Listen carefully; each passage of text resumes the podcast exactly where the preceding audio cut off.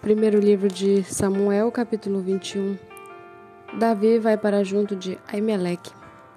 Então Davi foi até Nob, ao sacerdote Aimeleque.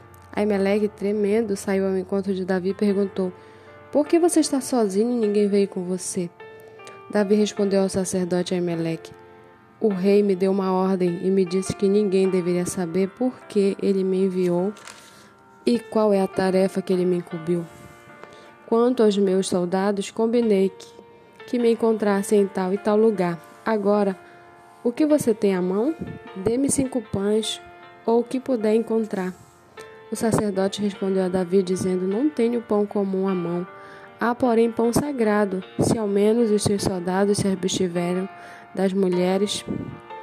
Davi respondeu ao sacerdote: Sim, como sempre, quando saio à campanha, foram-nos vedadas as mulheres, e os corpos dos soldados estão, não estão imundos. Se isso acontece em uma viagem comum, quanto mais serão puros hoje.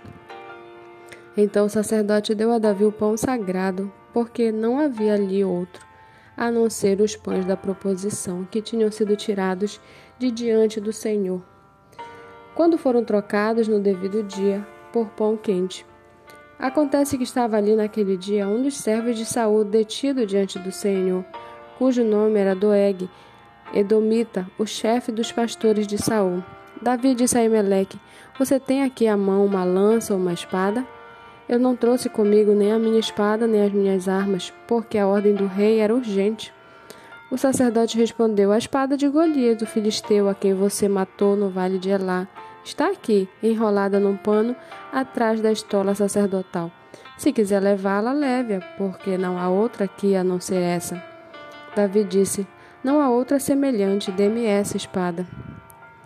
Naquele dia Davi se levantou e fugiu de Saul. Ele foi procurar Aquis, rei de Gate.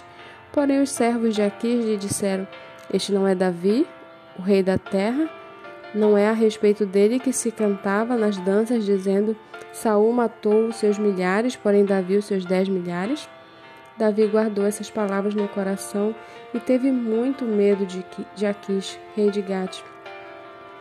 Por isso, mudou seu comportamento diante deles, fingindo-se de louco nas mãos deles.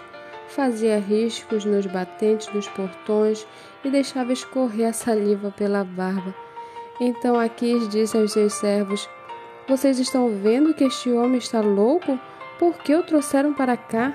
Será que estou com falta de doidos para que vocês me trouxessem este para fazer doidices diante de mim? Devo deixar que este entre em minha casa?